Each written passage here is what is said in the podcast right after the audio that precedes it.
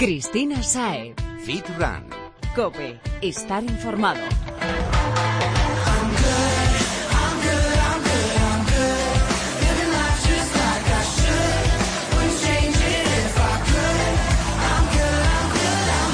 Muy buenas Fitrunner, bienvenido una semana más a Fitran Cope. Si te interesan el fitness y la vida sana tanto como a nosotros, este es tu podcast. Nutrición, running, lo tocamos todo para que no te pierdas en tu camino hacia la meta. Y ojo, lo hacemos de muy buen rollo y con una música que vamos, se van a disparar tus ganas de ponerte en forma.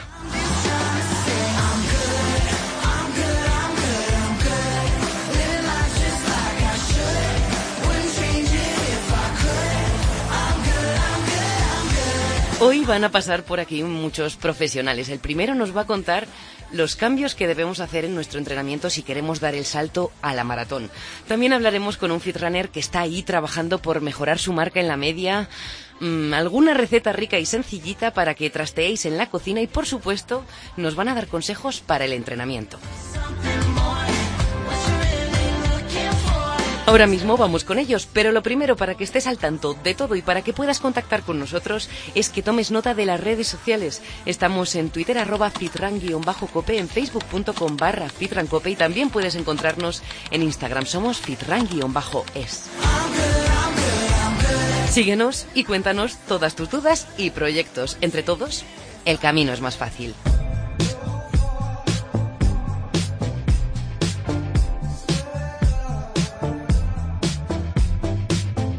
Muchos lleváis ya bastante tiempo corriendo. Poco a poco habéis ido aumentando la distancia recorrida y se plantea el asunto. mm, ¿Doy el paso a la maratón? ¿Lo hago? ¿No lo hago? Para echarnos una mano a los que estamos decididos a dar ese salto en algún momento y para los que aún os lo estáis planteando, este primer invitado de, de la semana mm, nos va a echar un buen cable. Ha sido campeón de España de los 3.000 metros obstáculos en numerosas ocasiones, medallista en el Europeo de Helsinki y además semifinalista en los Juegos Olímpicos de Londres en la misma disciplina. Casi nada. Y en otros tantos campeonatos del mundo y europeos también ha participado. En la actualidad sigue corriendo, por supuesto, y tiene una escuela de running, VG Running. Víctor García, bienvenido. Muchas gracias. Hoy no vienes como runner, vienes como profe. Porque tenemos dudas sobre lanzarnos o no a la maratón y esto no puede quedarse así. Así que no voy a esperar ni un segundo más para lanzarte la primera pregunta, que yo creo que además es la más importante.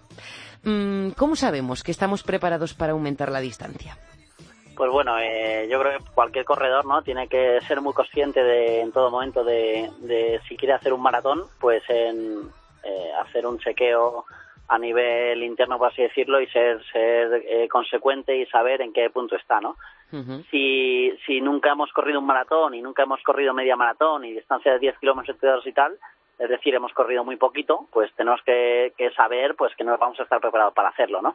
Lógicamente, detrás de, de todo esto y, de- y un- al correr un maratón es algo muy importante, ¿no?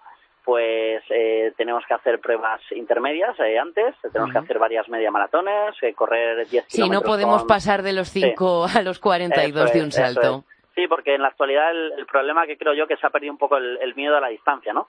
Parece que cualquiera lo puede hacer, que, que Y estamos viendo muchos sustos, además. Sí, eh, además va un poco unido, ¿no? Aparte de que, bueno, eh, hay- es necesario hacer reconocimientos médicos y muchas veces no se hacen, pues muchas veces los, los problemas y los sustos vienen, ¿no? Por, por eso, por hacer una distancia para la cual no estamos preparados y, y, lógicamente el cuerpo muchas veces dice, basta, sí. Bueno, pues eso es lo más importante. Pero también, Víctor, tendremos que hacer algún cambio en nuestro entrenamiento. Sí, por ¿Qué supuesto. Hay cambios? que, sí, el, el cambio fundamental para correr un maratón es eh, a nivel de volumen de entrenamiento, ¿no? Eh, es una distancia larga, 42 kilómetros, y por tanto tenemos que saber que, que en el día a día, en los entrenamientos, el volumen de kilómetros que hagamos eh, va a ser mayor. Por tanto, en todo momento ir aumentando poco a poco, progresivamente para no lesionarnos y hacer un, un kilometraje adecuado para, para la prueba, ¿no? Esto, Mira, es, esto es clave. sí. Ahora te voy a hacer una pregunta que es un poco, un poco difícil de responder. No sé ni siquiera si podrás respondérmela, pero yo Lo ahí voy. intentamos.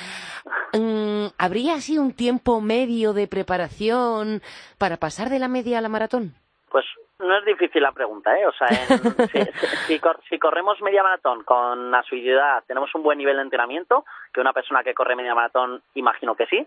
eh, con, partiendo de ese punto, con tres, cuatro meses de entrenamiento específico para maratón, podemos estar preparados para hacerlo. Siempre y cuando, lo que digo, partiendo de una base de que estamos corriendo una media maratón con un nivel bueno para, para cada uno. Has hecho el matiz tres meses de entrenamiento específico para maratón. Hemos dicho que aumentamos la tirada, pero tenemos que tener en cuenta algo más, por ejemplo, aumentar quizá nuestro, nuestros entrenamientos cruzados, hacer un poquito más de acondicionamiento físico. Sí, eso es fundamental. Al final, eh, aparte de la tirada larga, ¿no? que se suele realizar una vez por semana, lógicamente todos los entrenamientos van encaminados a realizar el maratón, por tanto aumentamos kilometraje y volumen en, en todos los entrenamientos normalmente, ¿no? Tanto en los rodajes habituales, luego trabajos específicos si hacemos series, farle, cuestas, etcétera, pues el volumen va a ser mayor que si hacemos 10 kilómetros, por ejemplo, ¿no?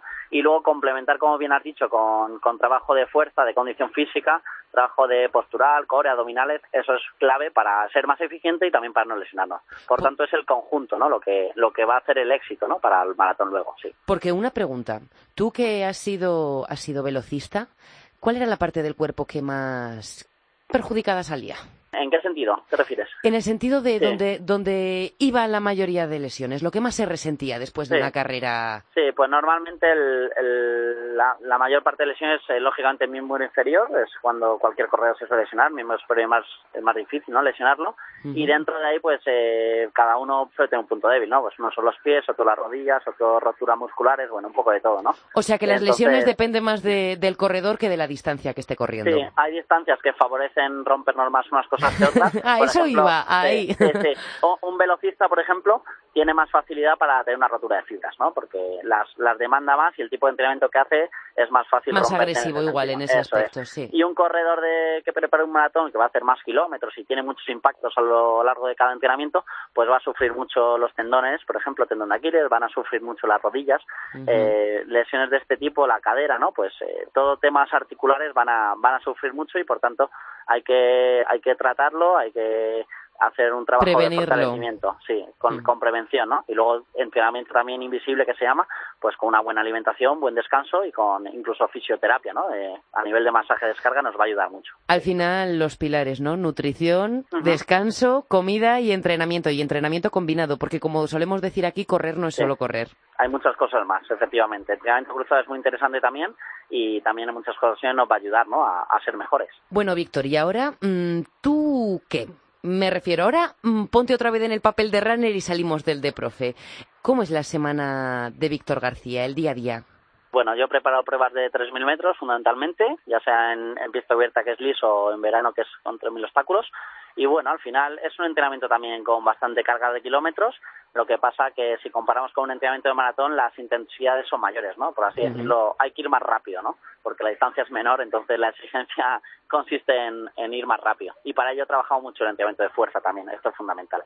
Muchas horitas de gimnasio también. ¿Y alguna vez te has lanzado a hacer una distancia un poquito más, digamos, la media o incluso una maratón? Sí, maratón nunca he hecho, eh, de momento pienso que es algo bueno. Cuando me retire eh, quiero, quiero correr una por lo menos a buen nivel, y es algo que creo que hace una vez en la vida. y, y, bueno, carreras de 10, 15 kilómetros sí he corrido, sí he corrido bastantes. Como forma de preparación lo hacemos con bastante asiduidad, ¿no? Eh, crosses, eh, carreras de ruta, 10 kilómetros, de 15 kilómetros. Por tanto, sí, sí, sí lo he experimentado un poco en mis carnes, ¿no? O sea, que lo puedes contar por experiencia no solo teórica, sino también práctica. Sí, la verdad es que creo que llevo unos cuantos kilómetros en las piernas en este sentido. bueno, pues antes de despedirnos, Víctor, te voy a pedir un favor. Y es así, puedes escuchar un momentito con nosotros al Fitrunner que se ha puesto en contacto con nosotros esta semana, porque todas las semanas hay un oyente que, que nos cuenta un poco, ¿no? De dónde viene y a dónde quiere llegar. Y en este caso es un runner que, que hace medias maratones. Entonces, a ver si le puedes dar algún consejo, ¿te parece? Fenomenal. Pues, como he dicho, corre media maratón, está mejorando sus marcas y se llama Héctor Pulido. Héctor barra baja Pulido 8 en Instagram. Bienvenido, Héctor. Hola, buenas. Cuéntanos mm, de dónde vienes, dónde estás y para dónde quieres, quieres marchar. Eh, soy de un pueblo de Cáceres y tengo 25 años y llevo corriendo unos 4 años. Al principio lo compaginaba con el fútbol, pero estos últimos años ya solamente corre. Porque por motivos de lesiones y tal no era muy compatible. y, ¿Entrenas con mucha frecuencia? Sí, claro, entreno unos cinco días semanales. Muy, muy bien. Pertenezco a un club de atletismo de aquí de mi localidad. Somos unos 60 socios y poco a poco aficionando a más gente al running. eso, es, eh, eso es bueno. Ya he hecho 14 medias maratones uh. y voy a ir a, a la maratón de Sevilla en febrero, a ah. en la mítica distancia. Bueno, o sea que te ha venido de perlas escuchar lo que lo que acabamos de hablar con Víctor del paso de la de la media a la maratón. Me viene de lujo, la verdad. el programa estaba hecho a mi medida. Mira, pues Víctor te está escuchando, así que mm, cuéntale a ver cuál es tu próximo objetivo y si tienes alguna duda y a ver si él te puede dar algún consejillo. Buenas, Víctor. Buenas, ¿qué tal? A ver, bien, bien. Que a ver, eh, no sé, que por ejemplo, para hacer la primera maratón, ¿cuántos kilómetros recomienda semanales hacer de entrenamiento? Pues mira, eh, Héctor, lo primero de todo, bueno, felicitarte por, por el nivel que tienes, por las marcas, ¿no? Un poco por, por todo lo que estás consiguiendo y nada, animarte a seguir así. Y bueno, decirte que lo primero de todo que has elegido para mí la, la mejor maratón que hay en España, que es Sevilla, la más llanita y la más la más, para mí la más beneficiosa de todas. Y bueno, eh, decirte, bueno, a nivel de kilometraje, decirte sobre todo que como llevas ya un gran bagaje de, medias maratones y demás, no pasarte mucho en, en las distancias largas, sobre todo en la tirada larga, no hacer más de dos horas y cuatro, dos horas y veinte de tirada larga, con eso es suficiente, haga los kilómetros que hagas. Y, y luego, bueno, en kilómetros eh, medias semanales, pues va a depender un poco, ¿no? De, de también del trabajo que tengas, de, de la disponibilidad que puedas tener, ¿no? Para ello. Si sales cinco días a la semana, como has comentado, que es un buen número de días, pues aproximadamente puede, te puede salir una media de unos 15 kilómetros al día ya con, con un buen nivel de entrenamiento. Entonces podemos hablar, ¿no? Eh, puedes estar entre 75, 90 kilómetros, 100 kilómetros incluso a la semana. Es un buen volumen, ¿no? Para afrontarlo con, con seguridad, sí. ¿Cómo lo ves? ¿Factible, Héctor? Hombre, creo que sí. Todo es, todo es ponerse. Lo compagino con los estudios porque estudio educación primaria Muy bien. y ahí andamos. Bueno, pero un, un, ratito para esto que además tanto nos gusta se saca se saca de cualquier sitio. Siempre, siempre Seguro que lo consigues. Sí. Con atención todo se puede. Bueno, Héctor, pues esperamos que, que, consigas dar ese salto y oye, ya nos contarás qué tal todo va todo en la maratón de Sevilla, que seguro que llegas a la meta. Por supuesto. Con una sonrisa. Por supuesto. hasta pronto, Héctor. Muchas gracias, hasta luego. Adiós. Victoria, a ti pues muchísimas gracias por esto, por darnos los consejos tan buenos que nos has dejado para aumentar la distancia, que ya has visto lo bien que le han venido a Héctor y, por escucharle y también echarle a él una mano. Pues nada, muchas gracias a vosotros y, un placer. El placer ha sido nuestro, pero oye, antes de irte, cuéntanos dónde podemos encontrarte, dónde podemos entrenar con Víctor García. Pues mira, nosotros tenemos una escuela de entrenamiento, como bien has dicho antes, VG Running, y bueno, tenemos varias modalidades, entrenamiento online para, para todo, toda la gente de toda España, ¿no? Eh, que, que quiera hacerlo vía online, y luego entrenamiento presencial, que estamos en Madrid, en el Parque del Retiro. Así que ahí, ahí estamos. En vgrunning.com nos, nos podéis conocer un poquito más. De una u otra forma no hay excusa. Fenomenal, eso es. Muchas gracias. Ponerse las zapatillas es fácil, así que no hay a, a echar la pereza afuera. Nos las calzamos. Muchas gracias, Víctor. Muchas gracias. Un fuerte abrazo.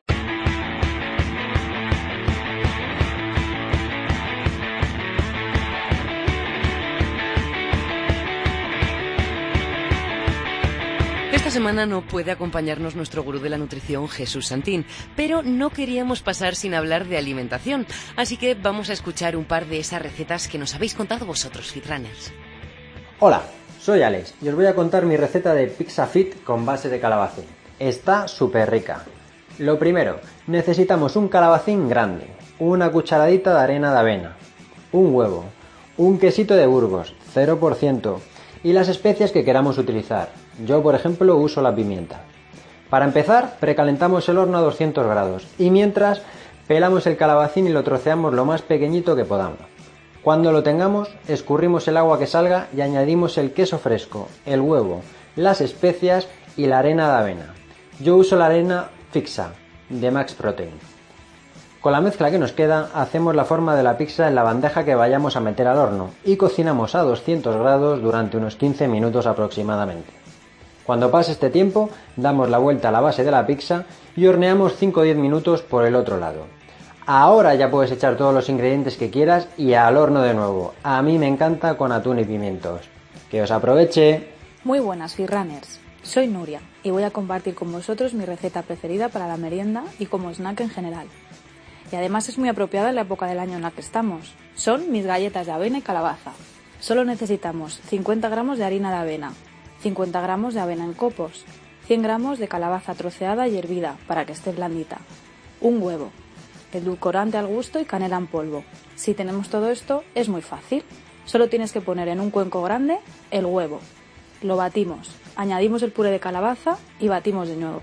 Añadimos la harina, los copos, el edulcorante y la canela y envolvemos hasta que la mezcla quede homogénea. Dejamos una, reposar una hora en el frigorífico y cuando pase este tiempo la sacamos y hacemos bolitas con las manos. Las aplastamos en la bandeja y en unos 10 o 12 minutos a 180 grados ya están listas. Mmm, se me ha hecho la boca agua. Son rápidas y deliciosas. Creo que volveré a escuchar esto con papel y boli a mano para recordarlo todo. Ahora voy a compartir con vosotros una muy fácil y que a mí me encanta, porque como ya he repetido en varias ocasiones, mi comida favorita es el desayuno. Se trata de la receta del bollito fit más esponjoso que he probado nunca y que si lo hacéis, probaréis. Eso sí. Es para preparar con el lecue, que si no tienes uno, yo te recomiendo comprártelo. Oye, y no me pagan por esto, ¿eh? Pero es que es súper práctico, aunque también puedes hacerlo en un molde de silicona cualquiera tapándolo un poquito con film por arriba. El caso, coges el vaso medidor de la batidora y echas un huevo entero y dos claras. Añades ahí dos cucharadas soperas de harina de avena del sabor que más te guste y una de queso batido 0%, una pizca de levadura y a batir.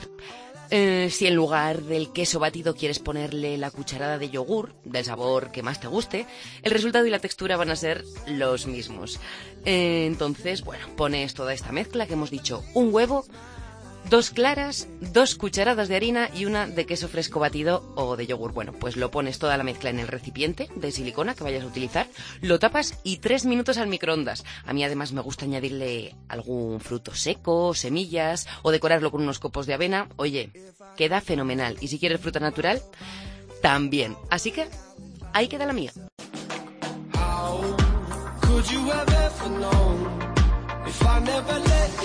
Cristina Sae. Fit Run. Cope. Estar informado.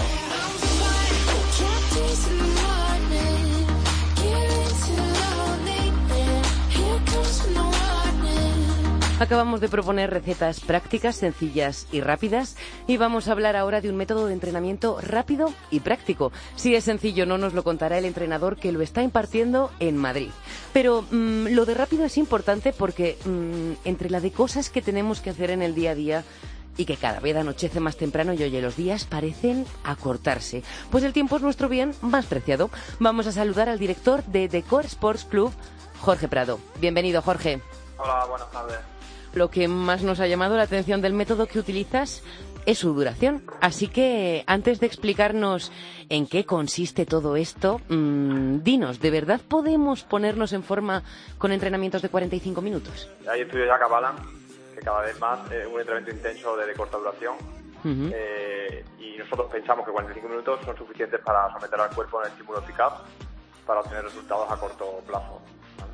Vale, el método en concreto que utilizas es Fit 45, ¿no? Que está, está importado de Australia y no se llama así precisamente porque sea fitness en 45 minutos, sino que como tú señalabas ahora mismo, es Functional Intensity Training. Exacto. Intensivo. Cuéntanos un poco en qué consiste esto. Bueno, pues al final lo que, lo que el objetivo de, de Fit 45 es darle un sentido un poco al entrenamiento. Uh -huh. Eh, FIT 45 es FIT de entrenamiento funcional 45 de 45 minutos, ¿vale? Dentro de ese, de ese método, tres modalidades de entrenamiento. Tres posibilidades. Eh, eso es, eso es. Que, que al final abarcan toda, todos los componentes de la condición física de, de, del ser humano, ¿vale? Pues fuerza, cardio, tenemos clases de boxing, tenemos clases de cycling. Eh, entrenamiento funcional, al final lo que queremos es que la, la gente pues se ponga fit, ¿vale? Con ejercicios que valgan para la vida diaria al final, ¿vale? Porque, pues, tema de agilidad, coordinación y sobre todo potencial. Entonces, bueno, Fit 45, ¿en qué consiste? Pues nuestro concepto aboga por, por, por pues, para utilizar el trabajo con el peso corporal, ¿vale? Uh -huh. Y con materiales con no mucha excesiva carga. Entonces, lo que podemos eh, realizar son movimientos si vamos clientes para estar aptos en las actividades de la vida diaria. Serían, por ejemplo, vamos a poner un ejemplo práctico. ¿Cómo sería uno de estos ejercicios que utilizamos para hacerlo intenso, funcional intenso? Pues mira, utilizamos mucho el TRX, ¿vale? De hecho, trabajamos mucho con... Activar todo el core. Eso es, eso. Por eso nosotros centramos de core por clase. El core es importante en todas nuestras clases. Ujú. Lo metemos en todos los contenidos de las clases. Todo el mundo trabaja pues eh, a nivel de, de core training y, y, y sirve para luego para hacer los demás ejercicios. ¿Tú crees estas clases de las que nos has hablado, que hay, hay boxing, has dicho, también hay, hay más de fuerza, más de cardio, em, son aptas para todos los públicos? ¿O recomendarías unas más para unos que para otros? Pues sí, lo bueno de FIT45 es que tenemos una aplicación móvil, Ujú. ¿vale? Qué que chulo. permite reservar la clase solamente a 15 personas. Entonces, es un entrenador con 15 personas. Sí, qué bien, por- porque, porque algunas veces he estado yo en clase con, con más personas de las deseables. Claro. De ese modo se adapta un poco la intensidad y los ejercicios a, a las necesidades y objetivos del cliente. O sea, que con una de estas clases, independientemente de, de a dónde queramos llegar, nos vamos a poner súper, súper en forma. Pues sí, es el objetivo del FIT45, que es resultados a corto plazo. ¿Cuánto es corto plazo? Bueno, depende del cliente también. Ujú. Al final lo que queremos potenciar es que la gente tenga una, vida, una calidad de vida saludable. Y es lo que intentamos hacer entender al cliente que viene al plan. Jorge, muchas gracias por venir hasta aquí y hablarnos de este método de entrenamiento intenso y funcional, Fit 45. Y muchas gracias. Hasta pronto. Muy bien, buenas tardes.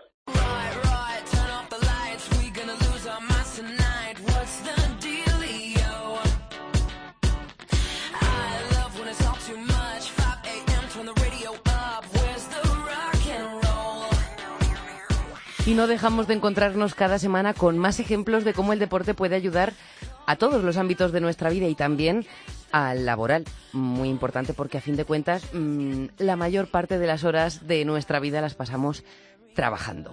Es el caso de, un estudio que, que realizaron eh, los responsables del Centro Superior de Deportes con Mau San Miguel. Eh, descubrieron bastantes beneficios que van a ser muy interesantes, sobre todo, como decía la semana pasada, si nuestros jefes los están escuchando. Vamos a saludar a la jefa de Deporte y Salud de la Agencia Española, precisamente de esto, el deporte y la salud. Victoria Ley, buenas tardes. Hola, buenas tardes. Decíamos que habéis hecho un estudio con el equipo del grupo Mau San Miguel eh, para ver un poco esto, ¿no? Cómo mejora el- la actividad física el día a día de los trabajadores, tanto fuera como dentro del trabajo. Cuéntanos un poco en qué consistió todo, todo este experimento. Sí, bueno, esto, el- la empresa Mau San Miguel ha sido una de las empresas más comprometidas en facilitar la actividad física y el deporte a sus trabajadores. Y entonces, pues nos preguntaron en el CSD a ver si podíamos ayudarles a hacer un, un programa de ejercicio físico y después valorar sus resultados. Y bueno, pues eh, la verdad es que el programa estaba muy bien. Eh, por supuesto era un programa voluntario, pero les eh, ofrecían ir al gimnasio, les daban facilidades para que fueran al gimnasio. Bueno, a mí no hace falta que me obliguen si me ponen eso en la empresa. Sí, sí. Luego hicieron clubs de caminatas, es, eh, una escuela para mantener la espalda en posiciones correctas, apoyo a deportistas individuales, etcétera. Y a cabo de un tiempo, pues hicieron una valoración de, bueno, est- esta iniciativa tuvo un premio de la estrategia NAOS, que se la dan a las mejores sí. iniciativas de las empresas españolas en el programa Tu Salud. Y bueno, hicieron una valoración de los beneficios que habían tenido los participantes, no solamente no tuvieron beneficios no solo en la salud, que fueron muchos, sino también en productividad en la empresa, estaban muy contentos, más Eso, de eso cuéntanos, cuéntanos un poquito, ¿no? ¿Qué era para ti, qué, era, qué fue lo más importante de lo que descubristeis? Mm, Bueno, nosotros estábamos seguros de que, de que esto iba a salir así, porque ya lo vemos viendo en, en otros colectivos, pero para la empresa es importante saber que, que es muy rentable eh, facilitar a sus trabajadores que hagan actividad física deporte. Hay muchas empresas que ya lo están haciendo.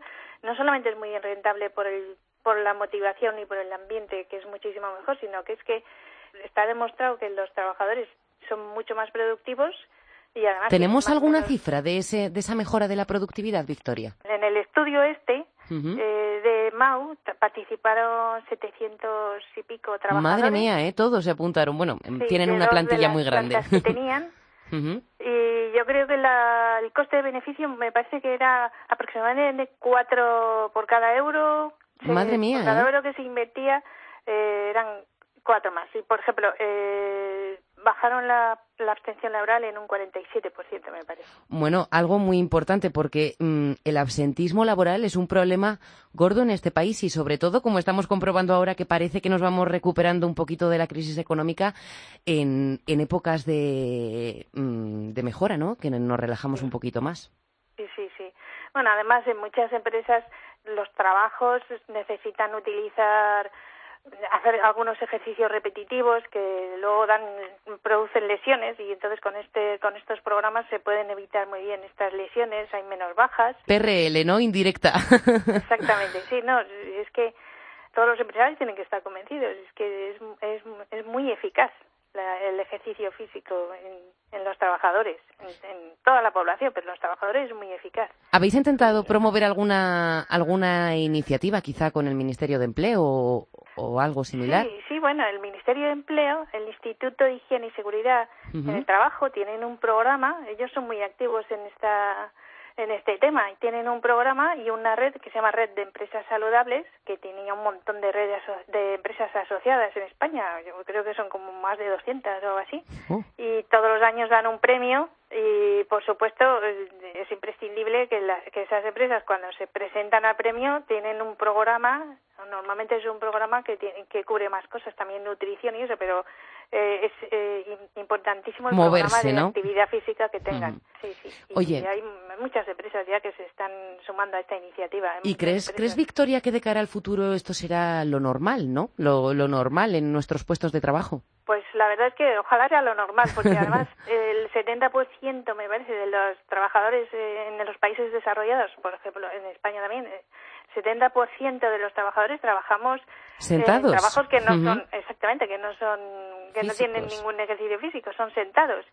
Y, eso es otro problema más, lo del sedentarismo, no solamente no hacer ejercicio, sino estar sentados y parados. Que, mm, eso dicen, que no pasa nada por levantarse cada horita y dar, aunque sea 20 por lo pasitos. Cada dos horas hay que levantarse. Aunque sea al baño a por un poquito de agua o, hacer pis, ¿verdad? Pero darse una vuelta. Si subes un poco de escaleras, mejor.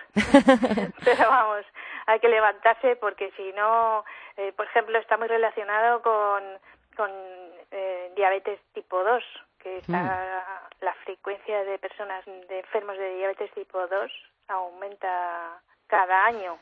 Es que al final nos, nos vamos haciendo a unos hábitos de vida que afortunadamente parece que nos ha vuelto la conciencia y ahora todos intentamos otra vez cuidarnos un poquito más y, y, querernos, ¿no? Sí, pero es que es bueno para todos, o sea, no solamente para los trabajadores, es que también es bueno para los empresarios. Los trabajadores están mucho mejor y deberían reclamarlo, pero es que para los empresarios no debería ser tan difícil convencerlos, porque para ellos también es muy bueno.